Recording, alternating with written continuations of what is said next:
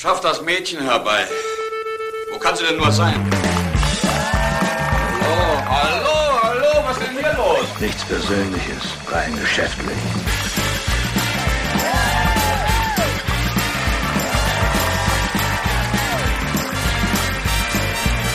Das Mädchen scheint aber sehr eigenwillig zu sein. Sie müssen das Früchtchen erst mal kennenlernen. Ich kämpfe um mein nacktes Leben. Keiner kommt hier lebend raus. Bitte begrüßen Sie Ihre Gastgeberin, Caro Corneli. Na, bitte. Zu freundlich. Dankeschön. Danke. Setzt euch wieder hin.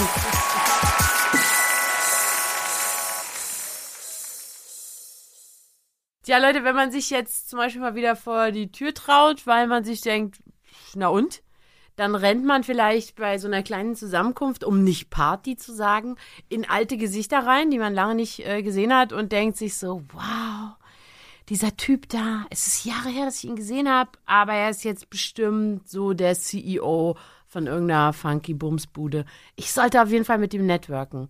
Aber dann, dann weiß man irgendwie seinen Namen nicht mehr und man denkt sich so, Mist, ich bin so ein ignorantes Schwein, ich weiß den Namen nicht mehr. Und da geht sie hin, meine Chance, mit jemand so bedeutendem zu networken. Aber wisst ihr was? Die Welt dreht sich gar nicht um euch, ja? Jeder, der sich da jetzt erkannt fühlt, die Welt dreht sich nicht um euch.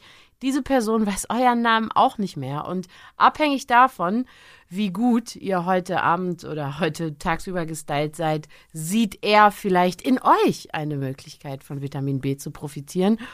Und vielleicht läuft jetzt hinter seinen Augen genau der gleiche Film ab und er denkt sich, dieses gut angezogene Schlitzohr da hinten in der Ecke ist doch bestimmt auf der Überholspur der Lebensautobahn an mir vorbeigezogen. Und deswegen gehst du dahin und du streckst deine Hand aus und du sagst die einzige Sache, die man in dem Moment sinnvollerweise sagen kann, hallo, ich bin's.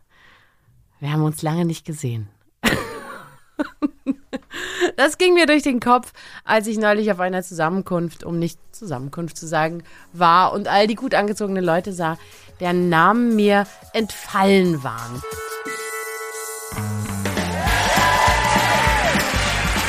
Es ist bereits 12.15 Uhr. Nicht schlecht. Guten Appetit. Ich begrüße in der heutigen Ausgabe von Keiner kommt ihr lebend raus den liebenswerten Marcel Mann. Du bist auch ein Freund. Für mich bist du mehr als ein Komödiant. Für mich bist du ein Kollege. Und, und du bist auch ein Freund. Und äh, umso schöner, dass du heute hier bist. Hi. Hi, Hi. Caro. Ich grüße dich. Ich möchte dir im selben Atemzug Max Keter vorstellen. Hallo, Max. Hi. Er ist Ich auch ein euch auch. Kollege. Und äh, er ist eigentlich hier. Also in letzter Zeit hat er sich nicht mehr sehr viel eingebracht in die Gespräche, die ich hier geführt habe, muss man wirklich sagen. Äh, Sie werden so schnell groß, Marcel. ja, Es tut mir leid. er hat einfach nicht mehr so wahnsinnig viel dazu gesagt, aber das ist nicht, das ist nicht so schlimm. Also eigentlich ist äh, Max da, wenn es wirklich richtig aus dem Ruder läuft, dann sagt er halt. So geht's nicht. Jetzt rede ich. Ja, genau. Und wenn er aber, wollen wir das wieder so machen, Max, dass wenn du was wissen willst, dass du das dann einfach auch fragst und das nicht Dann für dich ich behältst? einfach auch. Ja? Genau, wenn du, wenn du wieder nicht weiter weißt und ähm, nonchalant auf mich zeigst, akustisch, dann non Ja. nonchalant. Nonchalant. Dann bleibt das entre Danke. nous. Ähm, Ich habe ähm, dich eingeladen. Es ist ja nun relativ offenkundig, mein lieber Marcel, was deine ganz besondere Zauberkraft ist. Bindegewebe. Ja, das war, da wir waren ja noch nie zu, zum Beispiel zusammen äh, in der Sauna. Das kann ich jetzt, das müsste ich. Das, Ich war gestern ohne dich. Ja, ich war diese Woche ohne dich. ähm, das weiß ich nicht. Nee, ich finde, dass deine, dass deine Begabung humorig sein ist. Du bist wahnsinnig lustig.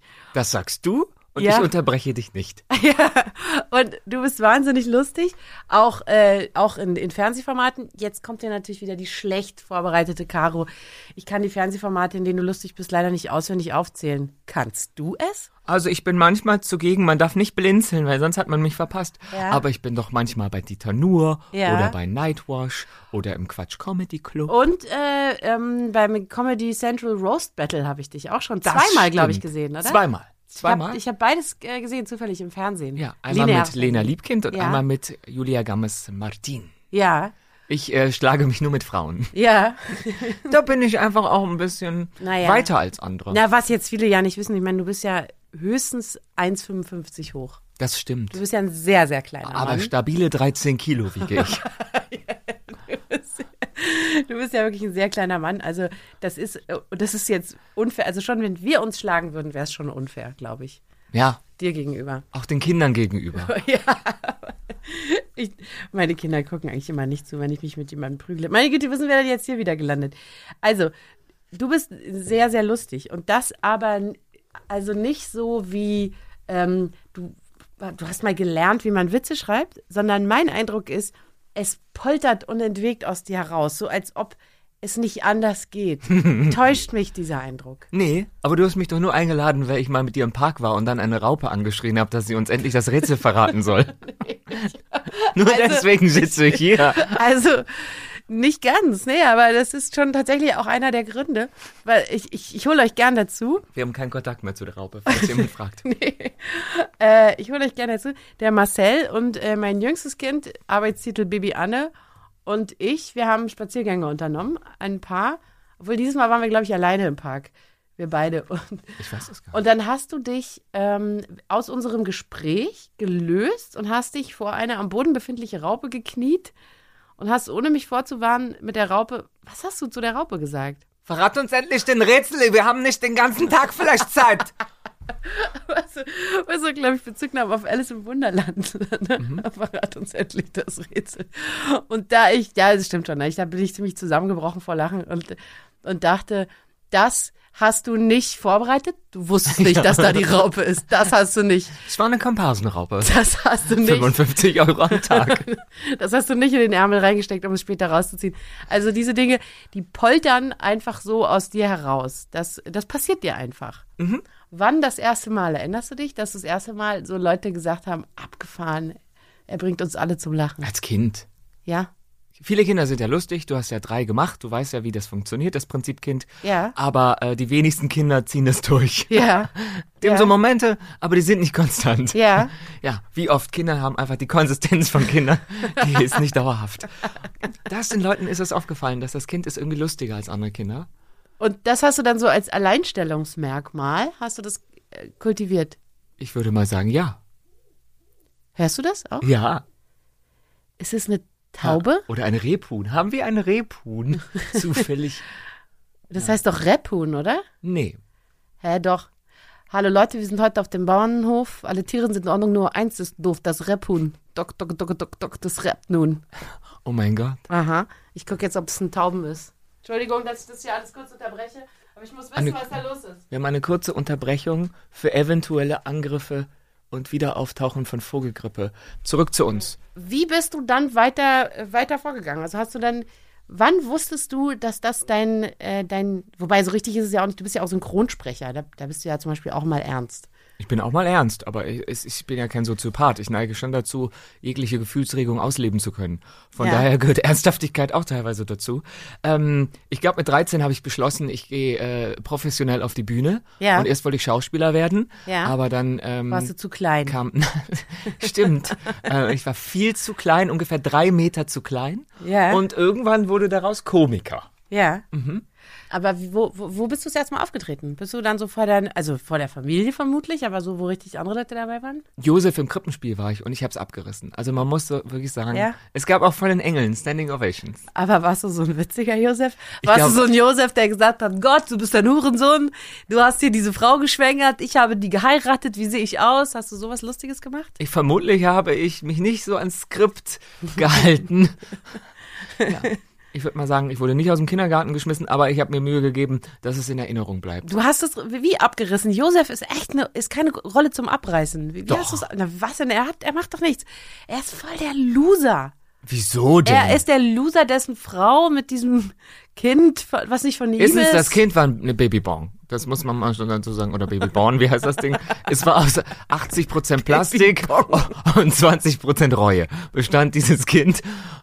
Maria konnte gar nichts. Maria war eine Komparsin. Ja. Ich habe eigentlich Joseph the Musical draus gemacht. Ja. Ich würde, nein, ich habe einfach, ich musste ja auch niemanden schwängern. Ich war, also ich hatte ja auch keine Vorbelastung. Ich war einfach nur da. Ich war ein Fünfjähriger, der dachte, also diese, ich finde, ich muss das mal klarstellen. Joseph wurde all die Jahrtausenden, er, ihm wurde Unrecht getan. Ja. Jetzt kläre ich das nochmal auf. Ja. Ich war. Ich glaube, ich habe jo jo Joses, äh, jo wie heißt das Kind? Jesus. Äh, Details. Ich habe. Jesus. Ich habe Jojo fallen gelassen. Ihm geht es gut. Leute, äh, das heißt jetzt Wintermarkt, aber ansonsten habe ich damit nichts zu tun. Ich habe ähm, auch im Kindergarten schon etwas gespielt. Das hat niemand gefragt. Auch. Max, also, du so. auch um Weihnachten rum. Und zwar hat man mir, anders als dir, nicht so viel zugetraut. Ich durfte in unserem Weihnachtsstück Hänsel und Gretel nur ein Pfefferkuchen sein. Und das war deswegen gemein, äh, weil dieser Pfefferkuchen, der ist ja so ein, geformt wie ein A4-Blatt eigentlich. Also der ist so rechteckig. Ach so, nicht mal so, so ein Männchen. Nein, ich war wirklich ein Pfefferkuchen. Ich war einfach, ich steckte in, in so eine Art Karton drin und meine Hände, die, die waren, die streckten ja so weit auseinander, weil der, ne, da konnten nur meine Hände konnte ich bewegen, die Arme nicht. Und da stand ich und habe halt wirklich echt Quatsch mit den Händen gemacht und dafür weiß ich jetzt nicht, ob es Lacher gab, aber ich weiß noch, dass ich expressiv mit den Händen und mit den Augen war, weil ich hatte keine Sprechrolle. Ich konnte nur winken und blinzeln. Ähm, da hatte ich so gesehen weniger Gestaltungsmöglichkeiten als du in deinem äh, Joseph the Musical. Ich würde aber sagen, du hast es danach aufgeholt. Man hat dich doch im Fernsehen auch mit mehr Winken sehen später als mit den Händen. Das stimmt allerdings. Ja. Ich habe auch mal mit dem ARD-Mikrofon gewunken. Du hast, also ich habe Dinge gesehen, da, das hat mich stolz gemacht. Den ein oder anderen Landwirt im Osten Deutschlands hast du schon angesprochen. Er Äh. hat geflirtet. Ich habe Dinge gesehen. Was? Ich Ja. war nie bei Bauersucht Frau. Das war, nee, das stimmt, aber du warst investigativ und da hast du halt mal die Ernte begleitet, würde ich sagen. Na, wenn du so sagst. Äh, jeder hat nur so und so viele Witze äh, in sich. Gibt Leute, die das annehmen. So, wenn die alle sind, wiederholt man sich. Kann schon sein, dass da was dran ist. Aber es sind auch eben von Mensch zu Mensch unterschiedlich viele Witze. Davon bin ich überzeugt. Ich habe zum Beispiel einen Ex-Freund, der hatte nur einen Witz in sich. Und der war, wie sich später herausstellte, nicht von ihm. Der hat mal im Wald gefurzt und hat dann gesagt, er sei auf einen Trompetenkäfer getreten. Ich kannte halt den Witz noch nicht. Ich habe wirklich laut gelacht. Das einzige Mal in den sechs Jahren Beziehung habe ich laut gelacht und dachte, ach, da habe ich nicht umsonst gewartet. Der ist ja doch witzig.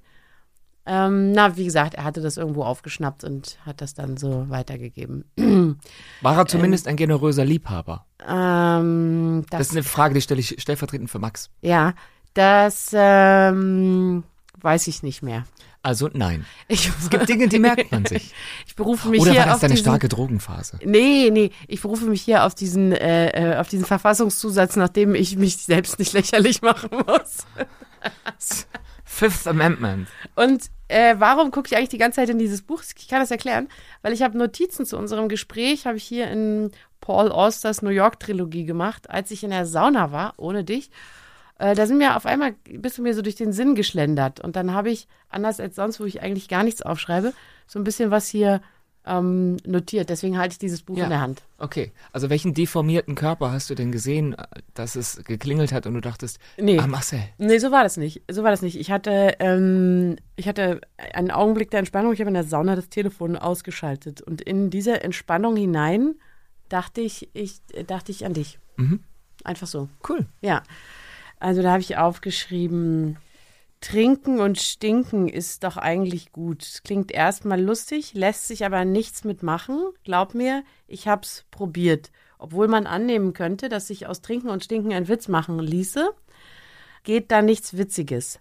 Höchstens was Tragisches. Das habe ich aufgeschrieben. Und dann aber zehn Minuten später, was anderes ist es vielleicht, wenn man das mit Winken kombiniert. Dann Ja. wird das performativer. ja, du Aber Trinken, meinst du jetzt das Wort oder die, der, der Vorgang an sich? Ich habe es ehrlich gesagt. Stinken ist ja auch keine Tätigkeit. Nee. Es ist ja eher ein Prozess. Aber ich habe das ja ehrlich gesagt äh, aus, aus, diesem, aus diesem Buch abgeschrieben. Aus der New York Trilogie habe ich das abgeschrieben. Aber wenn es schon in dem Buch steht, warum schreibst du es dann nochmal rein? nee, ich habe. Na, weil ich es mir merken wollte. Erst war ich verwundert, dass Caro schon nach ihrem Monolog den Laptop sofort zugeklappt hat. Das hatten wir so noch nie. Dann hatte sie ein Buch dabei. Und jetzt stellt sich raus, sie schreibt nur vorne rein, was sie hinten gelesen hat. Ja. Ist es, Was ist es Caro, okay oder ist ist es, los? Das, ist es okay oder ist es zu wenig Vorbereitung? das ist Minus-Vorbereitung. Mm. Also Ich find's okay. negative Vorbereitung. Dass die Kombination aus Trinken und Stinken nicht zu einem Witz führen kann. Das war meine These. Du hast schon lange keine junge äh, deutsche Stand-Up-Comedy mehr gesehen, oder? Ich glaube, die hauptsächlichen Themen von jungen Stand-Up-Comedians auf Berliner Büh Bühnen sind wirklich trinken, Ja? stinken und am Ende hat jemand gewunken. Ja. So.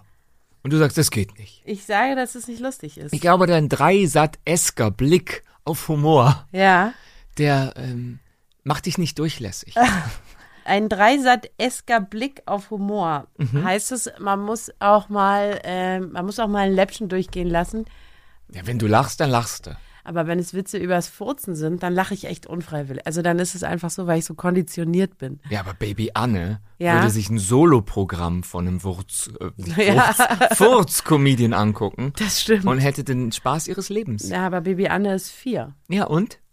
Ticket gekauft, das Ticket gekauft. Ähm, ich hatte vorhin mal kurz erzählt, da warst du noch nicht da, ähm, die Geschichte, warum, warum ich glaube, dass ich aus tragischen Gründen vielleicht ein unterhaltsamer Mensch geworden bin. Äh, erstens, ich kann nicht aushalten, wenn es leise wird. Ich finde es sehr unangenehm, wenn, wenn, wenn, wenn, wenn Stille ist. Zweitens, es ist eine Art, die Menschen und, äh, und Umstände von sich fernzuhalten auch, indem man, indem man lustige Sachen sagt. Man, man schafft eine riesige Distanz, die aber nicht so wirkt, weil es ist so ein bisschen heiter. Weißt du, man kann ja Leute mit, mit Witzen. Und das dritte ist dann vielleicht wirklich so eine Art Verzweiflungstat. Ich habe diese Geschichte erzählt, wie mein erstes Kind zur Welt gekommen ist. Und dieses Kind brauchte sehr lange, 20 Stunden und allen war langweilig. Und jetzt ist es in Berlin so, wenn eine, türkische Frau ein Kind bekommt, die, die türkischen Familien machen vieles in, in in der großen Gruppe, dann ähm, verbieten die nicht den, also jetzt in Corona-Zeiten schon vielleicht, aber vorher nicht, den Familienangehörigen in den Kreissaal zu gehen. Und ich war, jedes Mal, wenn ich Kind bekam, kam jemand und sagte, hier so Geburt Frau Melek, bitte da lang. Geburt Frau Melek, bitte da lang. So bis der scheiß Kreissaal voll ist mit Familienangehörigen. Und weil die das den äh, türkischen Kollegen und Kolleginnen nicht verbieten, haben sie es mir auch nicht verboten. Nur, dass ich mir das gar nicht gewünscht habe. Also meine Mutter rief meine Freundin an, die noch eine Freundin anrief, die ihren neuen Freund mitbrachte. Den kannte ich noch gar nicht. Während ich in der Entbindung war und unter den schmerzlichsten Sachen, die ihr zwei euch nicht vorstellen könnt, weil ihr noch kein Kind bekommen habt, Ich habe nie eins behalten. unter den schmerzlichsten Umständen habe ich angefangen, diese ganze Gang zu unterhalten. Und ähm, hab so Scherze gemacht über die, wie sie da wie ein Schluck Wasser in der Ecke hängen und hab so ne und dachte noch, das ist jetzt echt komisch, Caro Corneli. Alles tut dir weh, du hast das Gefühl, dein Körper wird in der Mitte zerrissen und du hast nichts Besseres zu tun, als unterhaltsam zu sein. Ähm, siehst du sowas auch bei dir? So Humor als Abstandshalter und Humor im, im verzweifelsten Moment? Würdest du Witze machen, wenn du auf dem Scheiterhaufen stehen würdest? Vor allem da, weil da war das Publikum am größten. Ähm, ich würde sagen, Humor ist eine Art der Kommunikation und ich habe, glaube ich, früh gelernt und wurde so konditioniert, wenn ich lustig bin, dann ähm, mögen die Leute mich mehr, beziehungsweise die Leute, die mich nicht mögen, sehen trotzdem einen Mehrwert in mir und lassen mich im Zweifel leben. So, ich glaube, viele würden sagen, Humor kommt aus einer traurigen Ursprungssituation heraus oder Mhm. viele lustige Menschen sind eigentlich traurig. Das bin ich gar nicht. Ich bin nicht traurig, außer ich habe einen Außer traurigen du bist Moment. traurig. Ja, aber an sich bin ich kein düsterer, äh, einsamer Mensch. Ja. Ähm, ich kann aber nachvollziehen und das auch bestätigen mit Humor beziehungsweise mit Witzen kann man ein Gespräch relativ gut steuern. Du kannst also ein Thema so lenken, dass du es kontrollieren kannst. Also Humor ist auch eine Art von Kontrolle.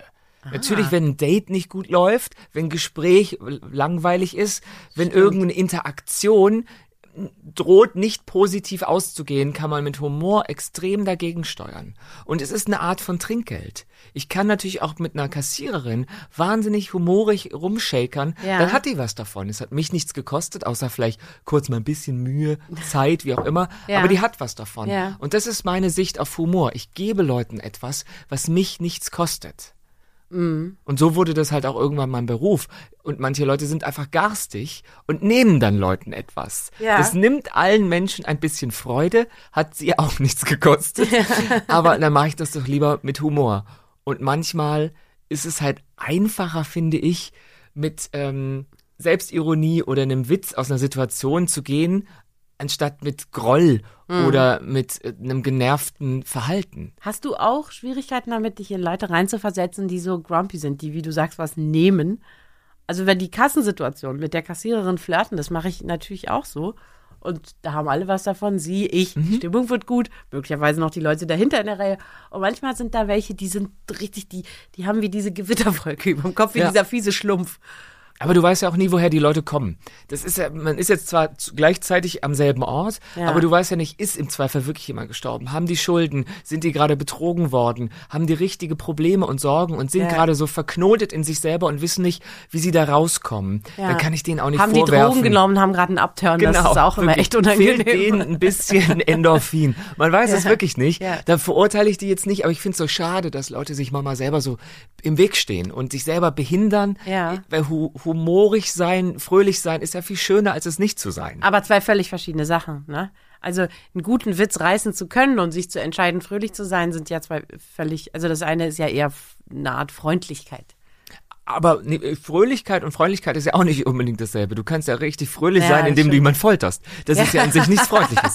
Aber ähm, Humor und Fröhlichkeit geht eher Hand in Hand als dieses äh, Ich habe eine Wolke über mir, why does it always rain on me? Mhm. Und ich bin grumpy und Humor. Was ist mit der Erwartungshaltung? Also ich habe das ganz stark, wenn du in der Nähe bist, schon in der Erwartung de- deiner Stimme, wenn ich zum Beispiel deine Nummer wähle und ich denke, gleich geht Marcel ran und dann geht das wieder los, dass wir so giggeln, freue ich mich schon mal los. Äh, Das haben ja sicherlich auch andere Leute mit dir. Verweigerst du denen manchmal den, den Humordienst, indem du einfach das, das völlig unterläufst, diese Erwartungshaltung? Kommst du irgendwo rein und machst ganz ernstes Gesicht und nichts? Ja, nein. Nee, ne? Nee, ich ist ja einfach mein Charakter. Ich setze mir jetzt nicht mein Witzehütchen auf und sag, heute bin ich wieder die Gabi Köster des Dienstags. Und dann fange ich an Witze zu machen, sondern ich, äh, weiß jetzt auch nicht, warum mir Gabi Köster eingefallen ist, aber es ist einfach äh, me- meine Art. Mir ist Gabi Köster auch eingefallen, ehrlich gesagt, äh, in der Vorbereitung auf die Sendung, weil, also Sendung, auf unserem, unser Gespräch hier. Ist Wir sind ja an keinen Sendung? Sender gebunden. Nein. It's, it's not a show. Oh no. Podcast. Äh, mir ist Gabi Köster auch eingefallen, weil ich über Gabi Köster gelesen habe, äh, also damals, als sie noch ähm, aktiv war, die äh, ist doch irgendwie krank geworden. Irgendwas, irgendwas war mit ihr. Ja. Als, ja. Genau. Und bevor sie aber krank wurde oder einen Unfall hatte, weißt du es besser? Ich glaube, weiß Gabi, nicht. Gabi Köster hat einen Schlaganfall. Oh, okay. Ja. Gut, oh, okay, vorher, also als sie noch im Fernsehen zu sehen war, da sah man sie immer, sie hatte eine lustige Körpersprache und man sah sie immer so, sich so aufstützen und eigentlich nach unten gucken. Und mir hat irgendwann mal jemand erzählt, dass sie in dieser Sendung, in der es eigentlich darum ging, spontan Witze aufs, also es sah so aus, als würde man spontan einen Witz aufs Wochengeschehen reißen. Diese Witze, die sie da spontan gerissen hat, in dem Moment erst gelesen hat, wo sie sie vorgetragen hat. Und kannst du das bestätigen? Weißt du da mehr drüber? Hol uns rein. Jetzt geht's Comedy, Backdoor Business. Also du meinst diese Sendung In Ange, In Nöpfe? Sieben Bei- Tage, sieben Köpfe. Ja, beim RTL, die jetzt wiederkommt, weil RTL ist der Sender der Innovation. Alles Und kommt wieder ähm, zurück. ja, aber das ist Pandemien ja auch in Regelmäßigkeit. Das heißt ja trotzdem nicht, dass es ein Grund zur Freude ist. Auf jeden Fall, ich hatte immer das Gefühl, als Kind, die lesen alle ab. Ich weiß gar nicht, wo du das Gefühl her nimmst, dass die alle immer so frei gesprochen hätten. Ich hatte immer das Gefühl, dass die auf Cue jetzt sagen, ja, und dann ist das noch passiert. Und es, also Mhm. nee, fand ich schon immer ein bisschen tragisch. Aber das ist, glaube ich, das Konzept der Sendung gewesen. Wir Das haben Ablesen. sieben Comedians, die äh, hatten gar keine Zeit, was zu schreiben. und haben wir sieben hatten Leute, die lesen können. Ja, die sind eure Briefings, los geht's. Ja. Und bitte. Also bei Gabi Köster wirkte das trotzdem irgendwie lustig. Ich fand, mir war die immer sympathisch, obwohl ich erst den Eindruck hatte und später hat mir es jemand erzählt, der möchte ja, aber der Name tut dir nichts zur Sache, bitte. Ähm, später hat mir jemand erzählt, dass sie immer erst in dem Moment ähm, die Witze gelesen hat. Finde ich auch in Ordnung. Ist ja auch ein Grundvertrauen in sich selber. Es Manche stimmt, Leute, das wenn sagen, ich mache ja. vier Wochen Vorbereitungszeit, Ja. nee, sie Gabe, gib mir, es ist gib mir das Blatt. Es ist witzig, egal wie ich das mache. Es ist, Ich lese es ist einfach immer, voll. Es ist immer witzig. Ja. Betonung, da halte ich nichts von. Das merke ich in dem Moment, das fühle ich, wo das Komma war. Ähm, bist, machst du das auch? Also sicherlich hast du doch auch mal geskriptete Gags, wenn du im Fernsehen bist. Die sind ausschließlich geskriptet. Wa- Was? Die Idee habe ich ja selber geschrieben. Ach so, also von okay. daher, ich Ja. habe sie selber geschrieben, meistens. Also gut wie immer habe ich sie Ja. selber geschrieben. Ja. Außer jemand, außer es ist wirklich sehr, sehr thematisch an etwas gebunden und jemand sagt, wir hätten gerne äh, dir einen Autor an die Seite gestellt. Ja. Und dann treibe ich den in den Wahnsinn und machst doch alles allein. Auf jeden Fall ähm, schreibe ich die schon selber. Ich kann ja nicht auf eine Bühne gehen und sagen, jetzt habe ich ein rundes fünf Minuten thematisch einwandfrei durchrecherchiertes Thema. Ja. Bam, ich bin so ein Freestyler. Und Nee, ich gebe euch die zwei Minuten Ablachgarantie. Genau, das schreibe ich vorher und lerne das auswendig und trete ein paar Mal damit auf. Und dann habe ich Spielraum, ein bisschen ähm, zu improvisieren. Aber wenn das Gerüst vorher nicht da ist, dann traue ich mich auch nicht, irgendwas überhaupt zu improvisieren. Weißt du, dass Leute, die vorm Fernseher sitzen, sich immer die Frage stellen, welcher Teil davon jetzt eigentlich gerade spontan zu dir geflogen kommt und welcher einfach nur sehr gut geprobt ist? Also weißt du, dass es diesen, diesen Blick auf Comedians gibt? Nee. Nee? Dachte ich mir. Das dachte ich mir, ne, weil du ja so da drinne steckst und äh, selber sozusagen, du weißt es ja, du kennst die Antwort auf die Frage, wenigstens was dich angeht. Ich, gehe hab- mal davon aus, die Leute denken, der kann aber gut ablesen. Das hat die Gabi Köster nie hingekriegt. Max, hast du auch diesen, dieses, wenn du die, wenn du Comedians siehst, dass du äh, dich fragst, was jetzt gerade spontan gewesen ist? Jein. Ich finde, man merkt es inzwischen relativ häufig, weil es ein Überangebot von Medien gibt. Also zum Beispiel Felix Lobrecht ist inzwischen auch bei Netflix zu sehen. Und du kriegst halt mit, welche Witze sie schon mal erzählt haben, welche man schon kennt aus anderen Programmen und wo sie mit dem Publikum interagieren und so weiter. Also du, du guckst dann nicht so speziell hin, du machst nicht den Singer-Songwriter-Blick, der die Oberfläche durchdringt. Ha, hab ich dich erwischt, du bist spontan gewesen. Das ist vielleicht ich hab einfach nur mein diesen, Blick. Dieses Gefühl von, ich habe dich erwischt, wenn ich denke, oh, den hast du im alten Programm auch schon mal erzählt. Das ist ähm, Nachhaltigkeit. Das, Das ist Recycling. Und ich finde, das jetzt kannst du nicht mit deiner neoliberalen Attitüde da einfach das negieren. Das ist, entschuldigen Sie. Also wirklich. Felix Nee, ich- Lobrecht ist also nach Greenpeace und die Waschmaschinen. der nachhaltigste Charakter. Also wirklich, nach, Medien. nach Frosch, Dr. Hauschka und Greenpeace ist wirklich der nachhaltigste Comedian, ist Felix Lobrecht. Hätte nie gedacht, dass Nachhaltigkeit mal so ein Diss sein kann. Wie, wie ist es denn eigentlich, wenn jetzt zum Zwischen Beispiel... Felix und mir? Ja. Sexuell läuft's da seit Jahren wirklich gut. Ja? Kannst du nix sagen. Kannst du nichts sagen, kannst Nee. du nicht meckern. Love Island hat sich für uns beide gelohnt. Das ist doch schön. Ich, ich wünschte, ich hätte es gesehen. Love Island mit dir und Felix Lobrecht. Wurde nicht aus. Es war zu, es war zu Heiß. penetrativ. Wenn jetzt, wenn jetzt jemand Songs schreibt und dann geht er immer wieder auf die Bühne, singt immer wieder die Lieder, dann fordern die Leute ihre Songs richtig ein. Ja. Und, äh, und der hat eigentlich vielleicht dann so ein, so ein, so ein Songbook, weiß ich nicht, 30 Songs und dann so rufen die Leute ein Lied und dann, dann spielt derjenige das Lied. Wenn du nicht immer dir neue Sachen überlegst, dann anders als der Musiker siehst du blöd aus dabei. Findest Ja. du es unfair? Nee, unfair ist es nicht. Es ist ja eine andere Disziplin. Musik ist eine andere Disziplin als äh, Ja, das ist genauso Sprache. schwer herzustellen. Ah, ja, äh, anders. Es ist, es ist anders. Ähm, natürlich ist es äh, für den einen unfair, dass man sagt, man muss immer neues Material bringen, Mhm. aber ganz ehrlich, ich gehe auch teilweise auf die Bühne und erzähle Dinge, die habe ich schon vor sechs Jahren erzählt und da lachen die laut, Leute am lautesten, weil sie das halt noch nicht kennen. Ich bin ja jetzt nicht in jedem Dorf bekannt und manchmal habe ich das Gefühl, es ist 1730 und im nächsten Dorf bin ich völlig unbekannt Mhm. Ja. und kann von null anfangen. Und äh, es gibt Leute, die schreiben wirklich jede Woche neues Material und dann denke ich mir, schreib doch einfach mal ein gutes Material. Anstatt jede Woche so mediokeres Material interessiert Ja. ja dann auch keinen. Ja, ich habe einen Freund, der ist, äh, der ist auch Comedy-Autor, tatsächlich unter anderem. Der sagte immer, eine gute Idee braucht genauso viel Zeit wie eine schlechte. Da strenge ich mich lieber ein bisschen an, bis mir eine gute Idee eingefallen ist. Naja, was ist vor allem eine gute Idee? Manchmal lachen Leute, manchmal lachen Leute nicht. Ich habe schon Comedy-Preise bekommen und andere Leute finden, ich bin äh, super unlustig. Also wo ist denn da der Konsens? Wer hat nie, kann ich, kann mir nicht vorstellen, dass jemand dich unlustig findet. Doch, Hurensohn 69 von YouTube hat gesagt, ich bin unlustig. So, der Name von der Redaktion geändert. Anzeige Ich bin die raus. Redaktion. Obacht, Freunde. Jetzt gibt's Hausaufgaben für euch. Ihr begebt euch auf direktem Weg zu Apple Podcast oder Spotify. Dort folgt ihr bitte eurem neuen Lieblingspodcast. Keiner kommt ihr lebend raus. Und vergebt Sterne zwischen 1 und 5, ganz wie euch das also angenehm ist. Und dann habt ihr die Möglichkeit, unserem Keiner kommt ihr lebend raus Club beizutreten. Ich bin schon Mitglied. Ich bin da immer ziemlich alleine in dem Clubhaus. Dann läuft immer dieses I can't dance, I can't walk. Ja, und ich immer so ganz alleine tanze dazu. Es ist hochnotpeinlich, ihr müsst unbedingt dabei sein.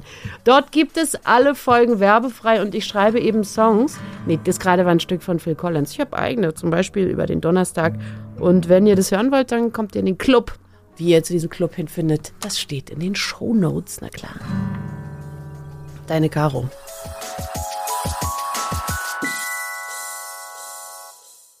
Wir hatten jetzt schon festgestellt, du hast sozusagen diese, diese Begabung, die hast du mit, mitgebracht. Aber Ich habe auch Geschwister, die sind überhaupt nicht witzig. Von daher, es ist nicht genetisch. Kannst du meine Mama fragen? Aber, aber dann hast du auch noch etwas gelernt. Oder wie, oder gibt es ein, gibt es ein Buch, in dem steht, wie du es aufbauen musst? Wie es funktioniert? Es gibt keinen Weg, wie es funktioniert. Also in meinem Fall, ich hab, bin nach der Schule zum Radio gegangen und dann dachte ich, dafür bin ich zu schön. Und dann bin ich da wieder weg. stimmt, das ist jetzt meine. Zu schön fürs Radio und dann bist du Synchronsprecher geworden, Mhm. was in sich nicht ganz logisch, ist nicht ganz logisch. Gag vor Logik. Und äh, dann bin ich äh, zum Theater und ich habe äh, Schauspielunterricht gehabt und wollte ja eigentlich Schauspieler werden, aber ähm, du zu klein? dafür war ich viel zu klein und auch wirklich viel zu dick. 300 Kilo war Schluss, haben die gesagt. Aber jetzt sind's, gibt's ja jetzt Flatscreen und die sind ja auch sehr breit Ja. und von daher habe ich auch wieder Chancen. Also mittlerweile ist ja alles im Fernsehen. Ja. Ähm, nein, äh, der Humor kam wieder dazwischen, weil viele Leute gesagt haben, du bist äh, Kabarettist, mach doch das. Und habe ich das gemacht und damit wurde ich viel erfolgreicher als mit allem, was ich vorher gemacht habe. Ja. Und jetzt bin ich auch Schauspieler, aber halt für die lustigen Rollen. Werde ich dann direkt angefragt. Ja. Wie heißt denn dieser sehr, sehr kleine? Den hätten wir gerne. Wir haben da, Tinkerbell äh, muss leider in Therapie. Wir bräuchten da die B-Besetzung und jetzt seitdem flieg ich, du, Also Peter so Pan. süße kleine Flügelchen. Ich mache viele, viele Fabeltiere, mach ich Ja. natürlich. Kleine, Schlümpfe auch viel. Ja. Ich bin klein und oft, also, ja. Ich, Ich- trage oft Mütze. Ich finde, ähm, dass du im äh, deutschen Fernsehen oder was ich auch manchmal so im Internet aufschnappe, ich äh, gebe zu, ich google dich. Warum? Warum ich google? Wenn Guckst mich- einfach, ob ich jetzt endlich in U-Haft bin. Nee, ich hab, nee, manchmal gucke ich halt, ob es was Neues gibt von dir. Also du musst keine Angst haben, ich habe nicht so eine creepy Wand mit allen Zeitungsausschnitten. Die verbunden sind mit roten Fäden. Und ich gehe äh, auch nicht vor deiner Haustür auf und ab. Und wenn ich vor deiner Haustür auf und ab gehe, dann rufe ich dich an. Also das Mhm. ist wirklich alles, rechtlich bin ich da auf total auf der sicheren Seite. Ja. Ähm, das ist, ähm, das Man lernt aus alles- seinen Fehlern. Ja, das ist alles safe. Nee, ich finde, du bist der einzige ähm, Mann im deutschen Fernsehen, Internet, Der so klein Mann, ist. Frau, nee, der wahnsinnig, der wahnsinnig gute Witze übers Schwulsein macht. Ich kann über die anderen nicht lachen. Ja. Ich kann über dich lachen. Kürzlich hast du, oh, ich krieg's wahrscheinlich nicht mehr zusammen, aber wahrscheinlich, wenn ich dich jetzt zitiere, weißt du es besser. Es war sowas wie, halten Sie Ihren Kindern die Augen zu, bevor ich denen ein gutes, ein gutes Farbkonzept erkläre oder sowas in der Ach so, Art. ja, ich habe irgendwie gesagt, äh, ich bin ähm, ich bin ein Mann, der Männer liebt. Oh, schnell die Kinder wegnehmen, bevor ich ihnen erkläre, wie man den Schrank richtig sortiert und welche Farben nicht zueinander passen. Genau. So. Das machst du wahnsinnig lustig. Warum macht, warum sind andere da nicht so lustig? Sind die verklemmter als du? Ich würde mal sagen, du kennst nicht alle und du magst Oh, mich, da bist du nicht ja. objektiv. Ja, ich kenne wahrscheinlich Und nicht alle. ähm, ich ähm, drehe natürlich fünfmal im Kreis so einen Gag und versuche zu überlegen, wem schadet er, wem nützt er und Ja. würde ich selber drüber lachen als Publikum Ja. oder weiß ich nur, er funktioniert für Gabi aus Ossendorf, Ja. die jetzt nicht so, ich sage mal, den Humor ganz weit oben angesetzt hat. Man kann natürlich seine Homosexualität verkaufen für Reisebusse voller Rentner und dann auch so tuntig äh, daherkommen und alle Klischees aus Witzebüchern der 80ern irgendwie nochmal neu drucken. Oder man kann sich überlegen, würde auch die LGBTQ plus geteilt durch drei Alphabetmafia darüber lachen? das ist die Frage, mach, Ja. was man draus macht. Und ist das sehr schwierig, sowas zu machen, was sowohl für Gabi als auch für LGBTQI plus geteilt durch drei funktioniert? ich finde es nicht schwierig. Es ist, man gibt sich halt Mühe. Ja. Es ist wie wenn du einen Maler fragst, ist es schwierig, ein schönes Bild zu malen? Ja. Oder ist es genauso, nee. Nee, du bist da einfach gründlich. Ich, gründlich, ja. Ja. Manchmal bin ich da, aber ich bin ja auch nicht immer super. Ich habe auch Momente, wo ich mir denke, oh Gott sei Dank, war jetzt keine Kamera dabei. Ja, ähm, nur das, jetzt haben wir neulich schon mit unserem letzten Gast geklärt, Max und ich. Uns interessieren die Stärken unserer Gäste, Ja. weil wir davon profitieren wollen. Wir wollen wissen, wie das funktioniert und wollen ähm, am Ende wie eine, eine, ein Kern, wir sagen immer, Zauberkraft-Cocktail. genau, ein, Ja. genau, ein, ein Destillat in so einem kleinen, in, in der Flasche abfüllen. Ähm, und deswegen interessiert uns nicht, wann du nicht witzig warst. Wann du dich, Seltenst. wann du dich geschämt hast, ist nicht. Das ist ja auch in homöopathischen Dosen. Wir sind mal auf einem äh, Spaziergang gewesen, da habe ich einen ziemlich dramatischen Anruf bei dir abgelassen. Ich habe so, ich denke, ich habe geheult. Ich, sicher weiß ich es nicht mehr, aber ich glaube, ich habe geheult, als ich angerufen habe und habe gesagt, ich hätte gerade französische Wochen und ich wäre hier gerade in großem Herzschmerz und alles sei so dramatisch. Und dann haben wir, ähm, das ist gar nicht das, was ich erzählen wollte, es war nur der Kontext, damit du dich an den Spaziergang erinnerst. Und dann war da ein, ähm, war da ein kleines Schild, an, das klebte an so einer Art Laternenpfahl, oder war das ein Aufkleber? Und da stand I want to und dann war dann Freizeichen und dahinter stand The World. Also da war es quasi Platz. Dann habe ich gesagt, du sollst da was reinschreiben. Weißt du noch, was du da reingeschrieben hast? Nein. Nein? Du hast geschrieben, I want to gay the world. Das klingt nach mir. Ja, und daran, ähm, daran denke ich manchmal. Äh, nicht nur, wenn ich da in der Gegend unterwegs bin, sondern dass es ein, ein schöner Gedanke ist. I want to gay the world. Ich will das auch. Ja, ich, wo ich bin, gilt die Ein-Gay-Regel. Gibt es, also wahrscheinlich sinnlos zu fragen, Nein, gibt es nicht. Tut mir leid. Danke fürs Gespräch. keine Angriffe gegen dich als homosexuellen Mann, der damit so offen umgeht. Keine. Doch. ja, siehst du. Aber hilft du, ja nix. Ja. So. Nee. Also gegen mich gibt's schon aufgrund meines Seins Angriffe. Da wusste ich noch gar nicht, was das alles ist. Ich habe schon mit vier habe ich gefragt, was heißt denn homosexuelles Schwein? Da erinnere ich mich noch ganz genau dran. Irgendjemand hat zu mir als Kind gesagt, ich sei ein homosexuelles Schwein. Und dann habe ich meine Eltern gefragt, was das heißt. Das erinnere ich noch, weil das war, glaube ich, die erste Lüge, die sie mir je erzählt haben. Die Antwort war einfach, das ist kein nettes Wort und das sagt man so nicht. Und der Kontext blieb mir weiterhin verschlossen. Aber ganz ehrlich, ich habe irgendwann beschlossen, es hilft ja nichts. Es Ja. wird immer Leute geben, die allein, dass ich atme, Mhm. sich daran stören. Also atme ich so, wie ich möchte, weil sie Ja. werden sich sowieso dran Sie stören. werden sich sowieso stellen. Ah, wie kannst du aber, wie, wie schwul kannst du als vierjähriges Kind gewesen sein? Was, weißt du, was du gemacht hast? Das ist, finde ich ja sehr, Das weiß sehr ich nicht. befremdlich. Wahrscheinlich war ich einfach nur glitzerig und bunt und hatte Ja. nur Freundinnen und was weiß ich. Und ganz ehrlich, das ist nicht das Schlechteste, nur Freundinnen zu haben. Allerdings nicht. Ich war immer in guter Gesellschaft, schon im Ja. Kindergarten. Wir, wir sind ja auch aber irgendwo in der westdeutschen Provinz, ne? Wir sind in der süddeutschen Provinz, Süddeutschen aber Provinz. Provinz ist überall. Von Ja. daher ist egal, ob ich jetzt in Sachsen-Anhalt irgendwie, Aber du bist doch sehr jung. Du bist doch keine 35. das stimmt. Du bist 34. 34 bist du. Okay, also äh, war Meine Skincare-Routine ist aber on fire, deswegen denken viele Leute, ich bin deine. Skincare-Routine muss der Wahnsinn sein. Du siehst immer aus, als wärst du geschminkt. Das liegt daran, ich bin oft geschminkt. Aber, Aber, jetzt aber nicht, wenn wir uns treffen. Nein, dann bin ich einfach nur wahnsinnig schön. Mal halt bitte deinen Mund, Max. Ähm, ja, ich musste mir heute schon anhören, ich hätte mich nicht so sexy anziehen müssen. Das Von war das natürlich voll der fiese gesagt? Angriff.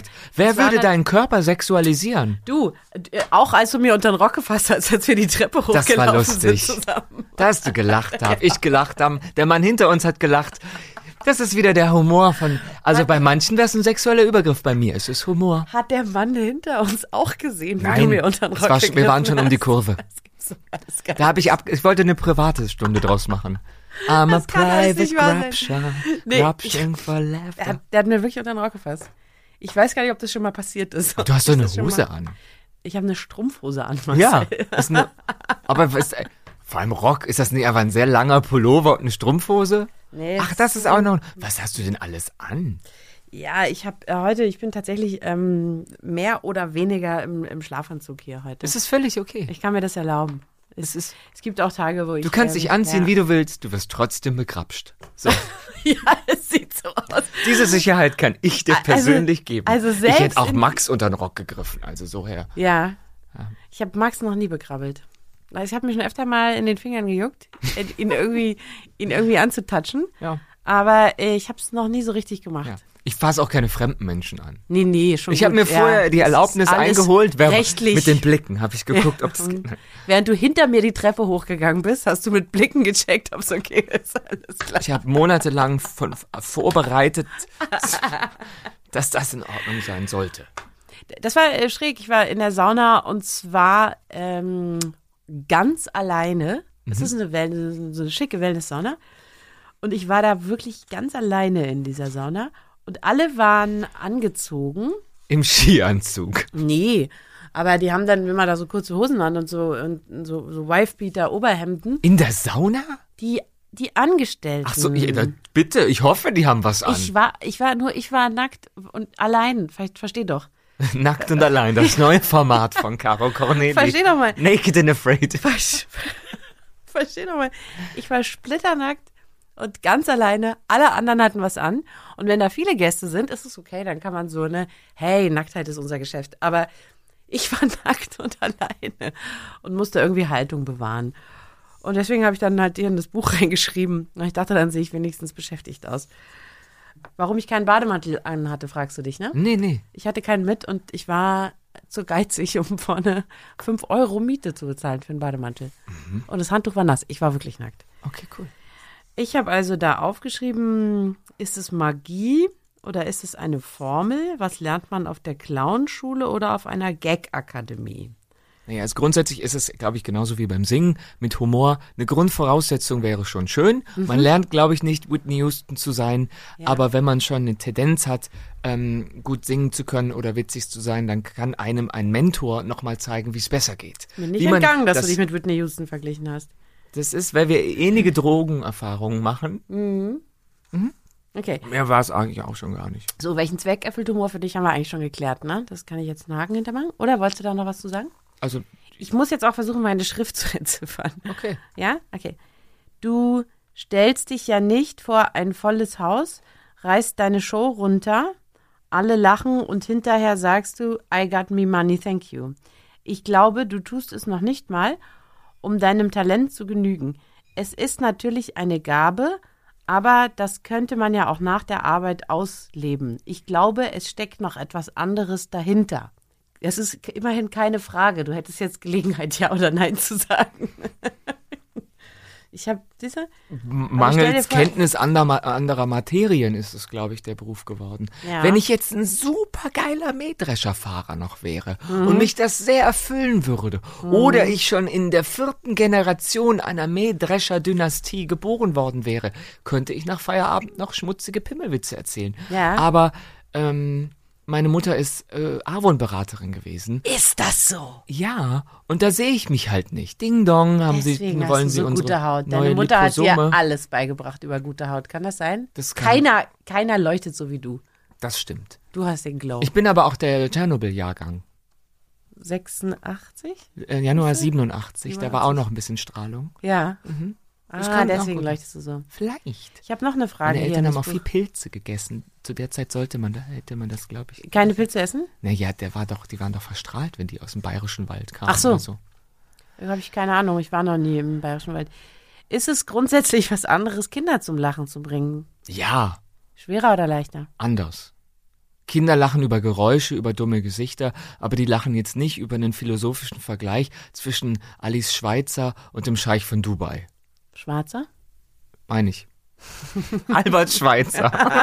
ah, die verwechsel ich immer. Ich auch, ständig. Alles Schwarzer und Albert Schweitzer. Ja. Aber ich habe Scheich von Dubai richtig gesagt. Das, ja. du kannst mir gar Aber, ähm, aber wenn du, äh, also probierst du manchmal gezielt Kinder zum Lachen zu bringen? Oder ist es Nicht für Geld. Nee, manchmal äh, versuche ich, glaube ich, die Eltern zum Lachen zu bringen. Ja, Von den Kindern. Und die Kinder lachen dann, weil die Eltern lachen. ja. So. Anbiedernd irgendwie, ne? Kinder? Generell Kinder, die ja. lachen, obwohl sie gar nicht wissen, wa warum es witzig ist, sind irgendwie. Aber Kinder sind auch nur Primaten. Ja. Die müssen doch gucken, wenn wie was funktioniert. Ja, Kinder sind aber auch sehr dumm, man muss es auch mal sagen. Also ich habe ja mehrere, ich weiß es ja. Also Manchmal verwechselt sich's aber auch nicht. Ja, äh, pff, wem sagst du es? Ähm, Nicht in deinem Fall. ich- keine Ahnung, also meine, als sie noch sehr klein waren, da klangen sie immer, als hätten sie gesoffen. Ja? Hm. Das haben sie von dir. Deine Kinder sind einfach wahnsinnig gut im Imitieren. Ja.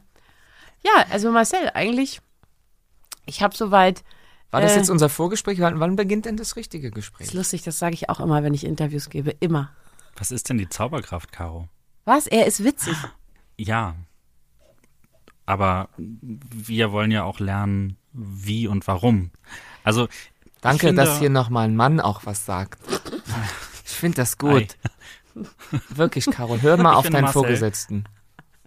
dass du, dass du immer witzig bist und sehr schlagfertig und nie albern. Und ich finde, bei allen anderen Menschen, die ich kenne, die auch sehr lustig sind, hat man manchmal so einen Moment von, ja, jetzt ist auch mal gut, jetzt ist gerade nicht die Situation für einen Gag. So, und bei dir ist einfach, finde ich, in der Zeit, die wir uns jetzt kennen, 55 Minuten oder so, Du, ich habe noch Ähm, ein ganzes Leben vor mir. Also, Ja. Also ich hatte nie den Punkt, wo ich dachte, ja, mein Gott, jetzt ist auch mal gut. So. Und ich finde, das ist ein, eine Kunst. Und da wüsste ich gerne, ob das ist es Training, ist es Erfahrung oder ist es angeboren oder wie machst du das, dass du immer genau das richtige Maß findest? Ich würde sagen, das ist jetzt nur deine Wahrnehmung, dass es nie zu viel war. Ich glaube, es gibt manche Leute, die sagen, das war ihnen grundsätzlich zu viel. Ich habe zu schnell gesprochen, ich bin zu nervig, da war keine Substanz. Aber gleichzeitig habe ich natürlich auch ein ähm, Regulativ in meinem eigenen Kopf und denke mir, ich glaube, da muss ich jetzt noch ein bisschen was Schlaueres sagen. Ich glaube, da muss ich jetzt ein bisschen freundlicher sein. Und man ist ja auch konditioniert. Also ich merke ja, man ist ja so lustig, wie man gemerkt hat, woher die meisten Lacher kommen. Und wenn man sich mit sehr dummen Leuten Kommt man sich umgibt- manchmal vor wie eine Nutte, finde ich. Nee.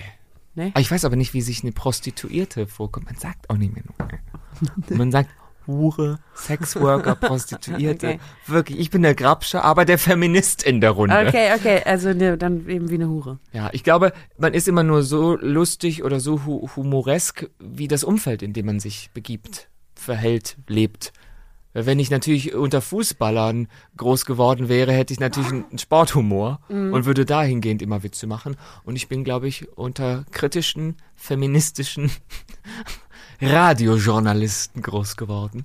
Und daher spreche ich sendefähig. Was ist mit dem, äh, was ist mit der Angst, dass es nicht klappt? Also was ist mit der Angst, vor die Leute zu treten und, und, es, und es, sie schweigen dich an? Naja, die ist gerechtfertigt. Es klappt manchmal nicht. Mhm. Man ist immer nur so gut wie seine Gelegenheit und manchmal findet das Publikum einen nicht so gut. Da muss man sich vorbereiten. Das ist natürlich auch mein Antrieb, mich vorzubereiten, verschiedene Ausgänge von Gags ähm, zu haben, was mir, im, mir was in den Ärmel zu stecken, was ich dann rausschütteln kann. Einfach gut vorbereitet zu sein und bereit auf die Bühne zu gehen. Ja. Und wenn es dann nicht klappt, kann ich noch vielleicht irgendwas ändern, weil das ist das ekelhafteste Gefühl, wenn du von der Bühne gehst und gemerkt hast, ah, ich bin gerade mit Behauptung raus, ich bin lustig und keiner hat gelacht. Das ist ein bisschen unbefriedigend. Dann hat sich das, das krass widerlegt, Scham. ja. Das ist die schlimmste Form von Scham. Das ist wie als Kind, wenn man zur Tafel gerufen wurde und schon auf dem Weg zur Tafel wusste, Keine ich weiß Ahnung. nichts. Vorbereitung hilft also dagegen. Vorbereitung hilft grundsätzlich dabei, dass man sich sicher ist mit Dingen und im Nachhinein auch nicht so sehr hadert, wenn es nicht so gut gelaufen ist, wenn man ja sich nicht vorwerfen kann, man sei nicht vorbereitet gewesen. Aber wenn du da rausgehst mit der, äh, weiß ich nicht, mit der Behauptung, ah, ich bin spontan, das wird schon, und dann wird's nix, dann wurmt dich das für Tage. Also so geht's mir jedenfalls. Ja. Und du kannst manchmal mit dem schönsten Gefühl der Welt von der Bühne gehen, so von wegen, ah, ich war gerade der Dirigent der Emotionen der Leute. Aber wenn es nicht läuft, weißt du auch, du bist selber dran schuld und gehst mit einem ekelhaften, fauligen Gefühl von Hast der du Bühne. mehr so ein Requiem dirigiert. aber richtig. Ja. So, aber ich wünschte mir, dann wäre ich jetzt sozusagen das Objekt des Requiems eigentlich gewesen. Jetzt muss ich ja noch mal das mit, der Leichenschmaus muss ich noch miterleben. Und gibt's manchmal so Kritik von hinter den Kulissen? Also, dass so Leute, ne, du stehst vor einem Publikum, Publikum lacht und hinterher gehst du raus und die sagen, boah, das war echt gar nichts, Marcel. Gibt's das auch? Also entweder sind es irgendwelche Kollegen, die sagen, ähm, heute lief's nicht so oder naja, oder sorry, aber ähm, irgendwas war komisch. Oder das Management, die sagen, nee Marcel, also du brauchst eine neue Nummer, es funktioniert nicht so, du musst, pff, warum hast du das jetzt gespielt? Ich weiß auch nicht. Ja, oder halt Leute, die sagen, naja, ich habe ihn schon besser gesehen. Und das ist das das ist Schlimmste. gemein, Wenn ja. Leute sagen, ey, du warst mal so gut. Oh Gott. Oh Gott, das hat zu mir Gott sei Dank noch nie einer gesagt. Ich habe ja das, äh, das biblische Alter von 41 Jahren erreicht. Aber das hat noch nie Eine einer Greisin bist Ja, ja, du. ja, ja. Wie, ähm, genau, andere alte Frauen. Baba Yaga oder so, die ist auch sehr alt. Morla. Wenn diese Kritik trotz Lachern an dich herangetragen wird, äh, erschüttert dich das im Kern? Oder sagst du, mein Gradmesser für äh, lustig sind die Leute da? Naja, so, wenn ich von der Bühne gehe oder aus einer Sendung oder wenn ich sozusagen nach der Aktion des Lustigseins äh, für Bezahlung, wenn ich selber entschieden habe, das lief doch gerade richtig gut, alles wunderbar, und dann kommt jemand und sagt, naja, also, mh, dann ist es mir egal. Aber wenn ich selber einen Funken Zweifel in mir Mhm. Ah, spüre, ja, okay. dass es nicht so gut war und ich hoffe, es liegt nur an meiner Befindlichkeit, an meiner Mhm. eigenen Wahrnehmung und dann kommt jemand von außen so als Feedbackgeber, Feedback ist ja das neue Foltern, und äh, dann stehe ich da und jemand sagt, na ja, aber der eine Gag, der lief doch ganz gut. Uh, da möchte ich weinen. Mhm. Ja, ich das habe einen großen übel. Fluchtreflex da. Ja, das ist übel.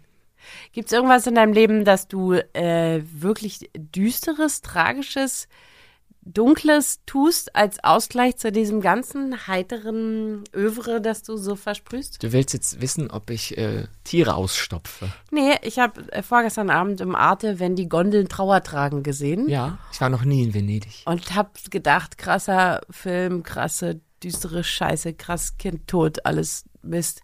Und klebte da so dran und hab mich gefragt, ob das für mich ein Ausgleich ist zu äh, Kassiererin glücklich machen zum Beispiel. Und die ganze Zeit ein Ding nach dem anderen, wenn es geht. Also ich höre natürlich auch gerne traurige Musik oder gucke Horror, Thriller oder irgendwelche düsteren Filme und sowas, um mal ein bisschen in die Emotion zu kommen. Aber als Hobby irgendwas Düsteres, ich wüsste jetzt nicht. Ich bin ja jetzt, also Du wohnst in der Nähe von mehreren Friedhöfen? Könnte ich man würde mal treffen? sagen, so gut wie jeder Mensch, der in einer Stadt lebt, lebt in der Nähe von mehreren Friedhöfen. Das klingt mir jetzt doch, als würdest du mir ausweichen wollen. Ich wohne in einer sehr schönen Gegend mit In der, von mehreren Friedhöfen. Mehr sage ich ja nicht. Ja. Ich sag, da sind Friedhöfe. ich wohne ja nicht auf dem Friedhof. Ich bin ja Allerdings jetzt nicht. Marcel von Schlotterstein. Schlatterstein. Ich habe mal einen Mann getroffen, der lebte Hab auf einem auch. Friedhof. Ja? Aha. In einem Traum oder in echt? Ähm, Und hat er gesagt, bitte kommen Sie nicht nach Torschluss hierher. äh, ich habe ihn in echt getroffen. Ich, ich konnte nicht seine Sprache. Ich war mit einer Freundin in, in Paris auf diesem ganz großen Friedhof, wo auch Jim Morrison liegt, Père Lachaise. Und dieser Typ, der wohnte tatsächlich seit 30 Jahren in so einer Mini-Kapelle auf dem Friedhof und hat da auch gearbeitet, aber war nicht angestellt. Er hat sich einfach so als Hüter von diesem Friedhof irgendwie begriffen und hat da- Hagrid. Ja, so eine Art. Genau, Wilti, der hat uns da drüber geführt. Und war, war auch so ein freundlicher und sehr gut informierter Dude. Der hat einfach zu allen Gräbern was äh, sagen können. Die Vampirprinzessin Demidorf haben wir kennengelernt, die ach, irgendwelche Leute verflucht hat. Und Menschen, die versucht haben, da in dem Grab zu übernachten, sind wahnsinnig geworden und so. Er hat uns zu Victor Hugo geführt. Frauen, die Kinder wollten, haben ihm über den Penis gestrichen. Der Penis von Victor Hugo auf dieser Bronzestatue in dem Grab total abgegrabbelt. Total abgegrabbelt. Und dann, äh, also I know. total abgegrabbelt, das Ding. Wirklich total. Noch nie so einen abgegrabbelten Penis gesehen. Oh, da kamst du nicht weit rum. Hm. ich kann dir über abgegrabbelte Glieder Dinge erzählen. Huiuiui. Gehören Sie die waren nicht in Paris. Nee, Nee. nee, aber ich könnte. Das ist ja ein Konjunktiv. Und was wollte ich eigentlich sagen? Das weiß keiner. Das, mal wieder hat uns ein Glied abgelenkt von der eigentlichen Arbeit. Es, ja, ich musste dann, also man muss wissen, Père Lachaise ist echt so groß wie Berlin Mitte. Wenn nicht noch, ja, ungefähr so. Und irgendwann muss ich ganz dringend äh, Pipi machen. Und dann habe ich so dem Typen gesagt, weil da gibt's auch keine Klos. Und ich weiß nicht, wie die Leute das machen, wenn die da stundenlang sind. Wo, wo wäre das vielleicht hier mal möglich? Und dann hat, und dann hat er unter Berücksichtigung verschiedener Aspekte, der er, der Kenner von diesem, von diesem, der Hüter von diesem Friedhof, hat mir ein Grab zwei gezeigt, zwischen die ich mich dann ähm, setzen durfte. Und ich habe den Namen leider vergessen, habe mich aber natürlich lange gefragt, warum ausgerechnet diese Stelle okay gewesen sein soll und wen ich da eigentlich ähm, entweiht habe. Ja. Ja, War gerade Spargelsaison. nee, das überhaupt nicht. Das Ich stelle nicht. die Ich wichtigen war, Fragen. Ich war im Oktober. Ich komme drauf, weil er war auch so ein heiterer Gesell, lebte aber auf dem Friedhof. War ich nicht nach düsteren, ähm, Vielleicht hat er ja ganz wenig Miete, da wäre ich auch froh. äh, gar keine. Er lebte wirklich in so einem Kapellhäuschen. Ja, jeder hat so seinen Trick. Ja, Mhm. gut. äh, Und das in einer Stadt wie Paris, das, die ist natürlich sehr teuer, die Stadt.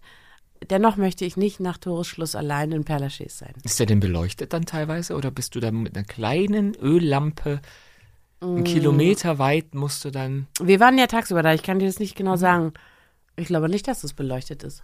Es gibt keine Warum sollte jemand Friedhöfe Wegeslampen. beleuchten? Naja, es ist ja, im Winter wird es ja sehr schnell dunkel. Da machen die zu. Die so bei Friedhöfe, Sonnenuntergang. ja. Das kannst du, wenn du bei dir um die Ecke ist einer, da liest dir mal durch die Öffnungszeiten.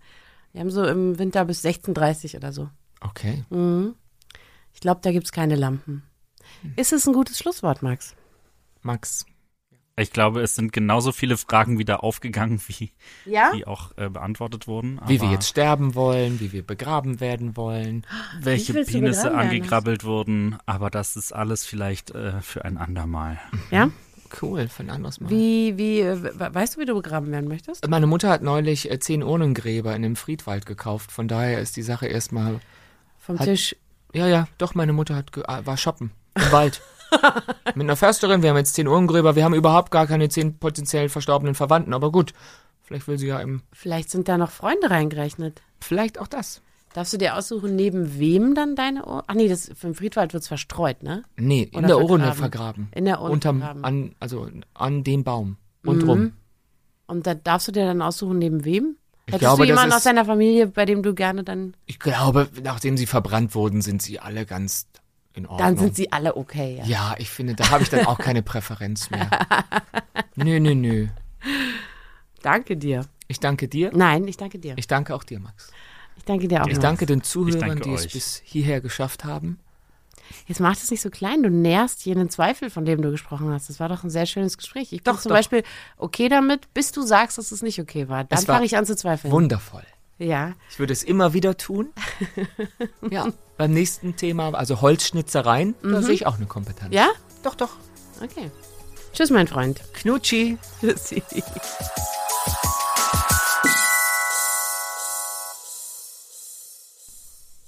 Süßer Typ. Dieser Typ, und er ist wirklich, für alle, die ihn jetzt nicht sehen konnten, also alle, Auch Äh, hübsch. klein. Also, Also wirklich, also wenn 1,50 Meter, also wenn das mal hinkommt, ja, bei Marcel Mann, das, äh, das erste Programm, über das ich mit ihm mal im Radio gesprochen habe, im Rahmen eines Interviews hieß, weil ich ein Männchen bin. und, und ich war jetzt auch ganz begeistert am Ende, äh, wo wir über das Begrabensein gesprochen haben, weil ich äh, immer bei sowas mir ein Film einfällt, den ich mal als äh, Kind gesehen habe. Ich meine, das war ein Film von Federico Fellini und ich glaube, es war in diesem Film Nero, der so selbstsüchtig und selbstherrlich war, dass er seine eigene Beerdigung wieder und wieder inszeniert hat, einfach um zu sehen, wie die Leute um ihn trauern. Und dann fällt der schöne Satz, esst und trinkt und nehmt von dem Wein, mit dem meine Gebeine gewaschen werden sollen. Und äh, dann essen und trinken die Leute und, und prosten ihm immer zu. Und er liegt, glaube ich, in so einer Art Probesarg und guckt sich das ganze ähm, Jenseits-Szenario, aber aus dem Diesseits noch an. oh mein Gott. Ähm, Da fällt dir jetzt viel zu ein, ne? Ja, weil ich die aktuelle Staffel Bachelor geguckt habe. und ungelogen, dieser Bachelor, die wurde in Mexiko gedreht und da wurde dann auch wieder dieser Tag der Toten gefeiert, wo sich alle die lustigen Yes, Knochen. Ins Gesicht malen und er hat sich auch in den Sarg gelegt und ein paar seiner ähm, potenziellen Auserwählten gebeten, ihm was zu sagen, was sie ihm jetzt eigentlich quasi nicht mehr sagen können, weil er ja, oh, das war unangenehm. Ja, aber du weißt schon, dass es eine ganz, ganz miese Idee von RTL ist und nicht vom Bachelor. So schlau sind die meistens gar nicht, dass denen sowas einfällt. Absolut. Und ich, also, kennst du die, die Serie Unreal? Ja, durch Äh, dich. Ich ja. habe die auch gesehen und ich weiß auch, wie viel Show dahinter steckt und so weiter. Und trotzdem gucke ich es mir an und Unsere Hörer kennen die vielleicht nicht. den Kopf. Und dazu wollen wir Sie beglückwünschen. Äh, Marcel Mann hat mich äh, gerade mehrmals laut zum Lachen gebracht. Das schafft jeder. Aber Marcel Mann macht es auf so eine Art, die irgendwie, ich, ich finde ihn wahnsinnig, äh, ich finde ihn wahnsinnig heiter. Und er ist, Marcel ist, das ist lustig, auch wenn man mit dem, ich gehe ja oft mit ihm spazieren, haben wir ja erzählt, er ist immer sehr, sehr äh, albern und gleichzeitig ernst. Also du kannst ihn immer in derselben Sekunde, kriegst du den ganz ernst und ganz runtergeholt und dann ist er total bei der Sache. Ich finde nicht, dass er albern ist. Ich meinte das auch ernst, dass er irgendwie für mich einen, Humor hat, der sich auch schnell abnutzen könnte, aber mich bei ihm halt, zumindest jetzt in der Zeit, die ich, die ich ihn gerade mitgekriegt habe, mitgekriegt habe, Sag mal, leidst in, du? Nein, ich trinke nur Wasser. Ähm, dass er einen Humor hat, der sich schnell abnutzen könnte, aber mich zumindest in der Zeit, die ich ihn jetzt gerade kennengelernt habe, halt noch nicht genervt hat. Ich finde, er ist schon lustig, er ist nicht albern. Mm, Und trotzdem habe ich jetzt, ich finde, diese Folge fällt voll aus der, aus der Reihe der bisherigen Folgen, weil ich bis jetzt immer noch nicht irgendwas in dieses ähm, Warte, Max, Reagenzglas. Moment. Willst du sagen, unsere könnte. Hörer haben diesmal nichts gelernt? Sie waren einfach nur saugut unterhalten? Vielleicht ist es da. Also, oder ich bin einfach zu blöd, irgendwas rauszufiltern, was ich abfüllen kann. Ähm, ja, also er ist einfach lustig und anscheinend angeboren und arbeitet damit. Aber An es dieser ist Stelle- nichts, was man irgendwie An dieser Stelle ist es wahrscheinlich wirklich Zeit, könnte. Zeit für eine Entschuldigung. Bei allen, die, die uns zuhören, ihr habt gedacht, ihr könnt hier was lernen, ihr könnt mit, was mit nach Hause nehmen. Alles und stattdessen haben wir euch einfach anderthalb Stunden Unterhaltung auf sehr hohem Niveau geboten. Dafür sind wir nicht angetreten, da möchten wir uns entschuldigen. Sagt auch Entschuldigung. Stunden? Entschuldigung. Was? Entschuldigung. Anderthalb Stunden? Hm? War das so lang? Eine Stunde. Kam mir kürzer vor. Schön, Max. Naja, Ab nach Hause, die Leute sehen nicht, äh, nee, die Leute hören nicht, wenn du auf deine Uhr guckst. die gar nicht da ist. Na dann, mach's gut. Hältst du das nicht aus, dass wir kurz mal, Schweigen? ja. Nee, wird mir auch unangenehm jetzt.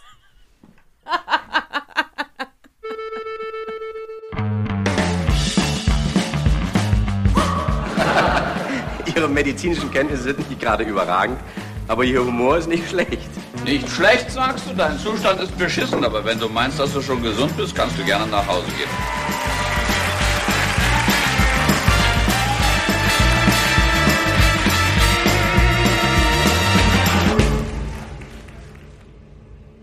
Eine Produktion von 4000 Hertz.